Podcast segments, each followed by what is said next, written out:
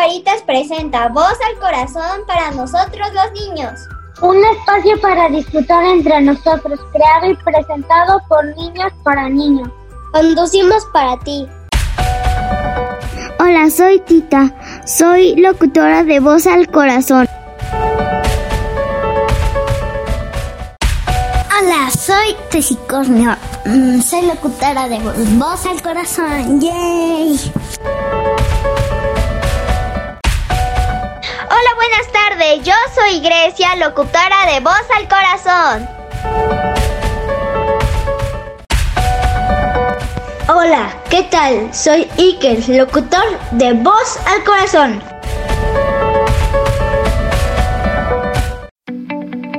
Hola, soy Isabela, locutora de Voz al Corazón. Soy Jimena, locutora de Voz al Corazón. Comenzamos. El tema de hoy será colección de museo. ¿De qué tratará, mi Sanita? Hola niños, bienvenidas a la cabina locutores, locutor. Vamos a jugar hoy con un tema muy interesante. La sección de hoy se llama Colección de Museo. Y en Colección de Museo, todos los locutores investigaron una cosa artística que llevan dentro. Ya pintamos, ya bailamos, ya jugamos y ahora nos toca compartir con nuestros radio escuchas un tema que es muy rico porque llegamos a la conclusión que había muchas bellas artes y muchas formas de expresarlo. ¿Quién quiere iniciar compartiendo su investigación para esta colección de museo? Bueno, yo voy a hablar sobre el Museo de Cera. Exhibe figuras y objetos modelados por cera. Lo que hace verdaderamente populares a los museos es de acerca de las creaciones de los personajes populares, de la historia, el espectáculo y la política.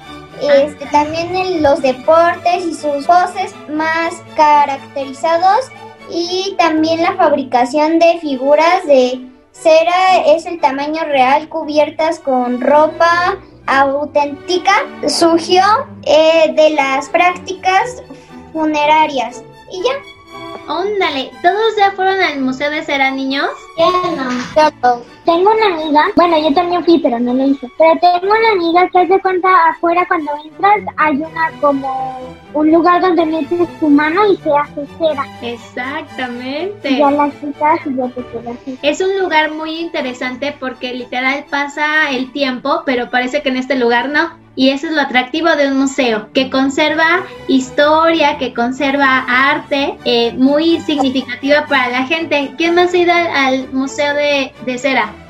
Sí, ya fui. No, no he ido. También este lo que vi después de que se murieron del funeral, a menudo este se mostraba junto a la tumba o cualquier otro lugar de la iglesia se encontraban unas figuras populares de cantantes y todo eso. Es para una manera de preservar como en la historia a gente muy importante, ¿verdad? Y hay de todo, hay deportistas, cantantes y todo. Muy bien, Grecia, gracias por compartir. Jimena, ¿qué vas a compartir en colección de museo?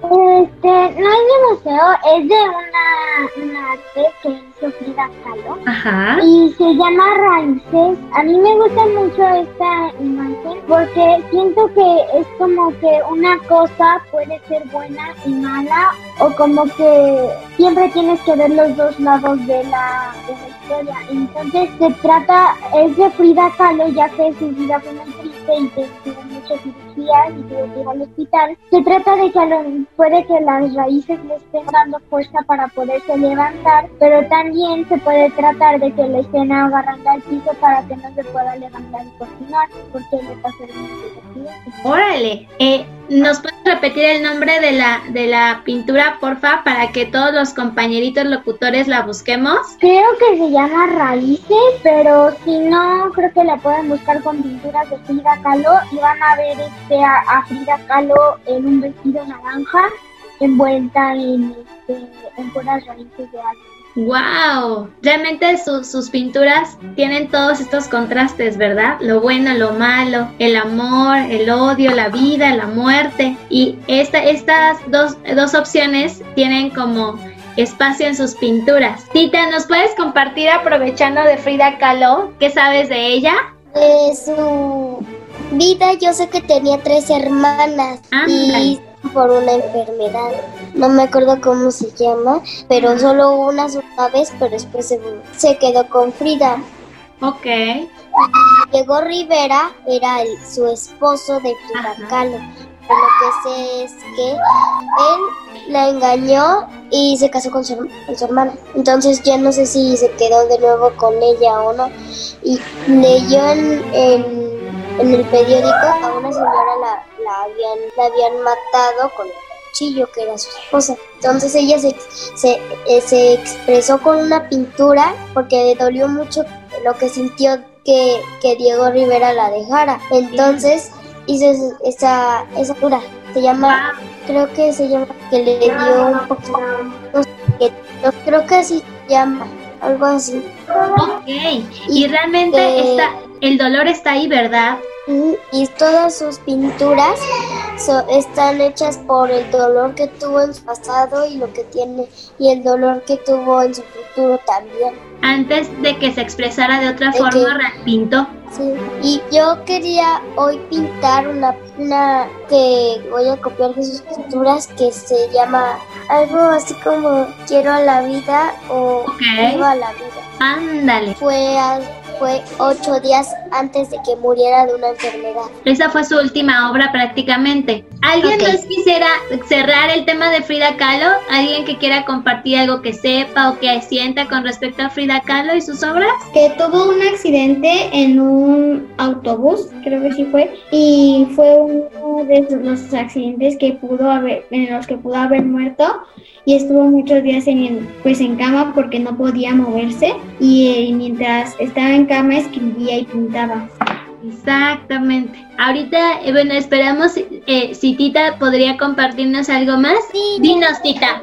Que su, su, su mamá fue mexicana y su papá español. Entonces estaba con las dos culturas de española y de Ándale, o sea, tenía diversidad cultural. y entonces su papá era fotógrafo y pintor, entonces cuando, cuando Frida se, se tuvo que quedar en cama porque le rompieron la espalda, los huesos de los pies, de, de los pies y todo eso, tuvo que estar en cama, entonces con lo único que podía hacer era entonces dijo, esto es lo que quiero hacer, yo lo voy a hacer siempre. Ándale, con todo el corazón. Y una vez se fue Frida con, antes de que pasara eso de, Diego Rivera, entonces se fueron a Estados Unidos, ya que él era, un pintor profesional y Frida Kahlo no la reconocía por, por ser buena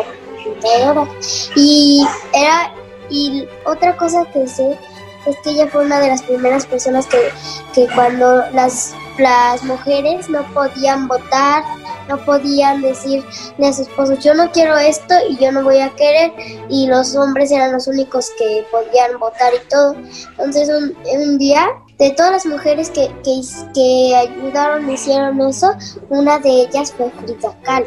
Dale, una revolucionaria, ¿verdad? Que abrió camino para que las mujeres se expresaran. Bueno, yo sé Frida, que Frida Kahlo también su vida estuvo muy marcada por un fortunio eh, de sufrir un grave accidente en su juventud. ahorita, Ajá, que, que la mantuvo postrada en la cama durante largos periodos también. Este llevó una vida poco convencional porque a los 32 años surgieron unas operaciones y cirugías. Eso. Muy bien, pues vamos a cerrar con Frida Kahlo para poder darle a Tessy. Tessy, ¿qué vas a compartirnos? La obra que yo investigué se llama La Última Cena y es de Leonardo da Vinci. Ajá. Esta pintura de Vinci es la presentación de la última cena, narrada en el Evangelio. exactamente, es una pintura religiosa, narra un momento histórico eh, de la vida de Jesús y sus apóstoles. Juan. Es obra clave del renacimiento y todo un tratado de perspectiva. La última cena está pintada al óleo sobre yeso, una técnica no utilizada antes en la pintura mural, por lo que su restauración ha sido un proceso complicado. Hoy en día se encuentra en la iglesia de Santa María de Gracia. Y también, mis, cuando yo iba a la escuela, había varios pisos. Entonces subiendo había muchas pinturas, era de Frida Kahlo, de Diego Rivera, y decía el nombre de cómo se llamaba y quién la había pintado. Mira, qué bonito forma de acompañar los pasillos en la escuela. Muy, muy bien. Ahora ojalá que ahora que regreses, esas pinturas te den una bienvenida increíble, ¿va? Iker, ¿qué nos vas a compartir en colección del museo, mi amor?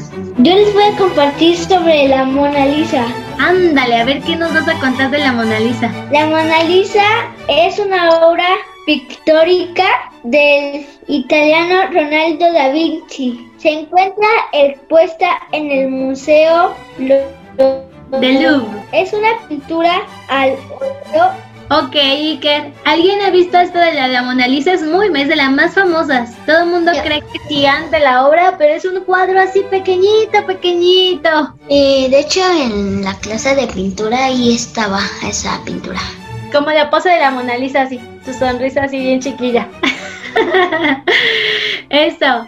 Vamos a ir. Gracias, Ike, por compartirnos la Mona Lisa. ¿Qué pasó, Grecia? Este, que también sé de varias cosas de la Mona Lisa, porque de 50 procura enseñarles a los estudiantes que aspiren algo más en la vida que casarse y formar una familia.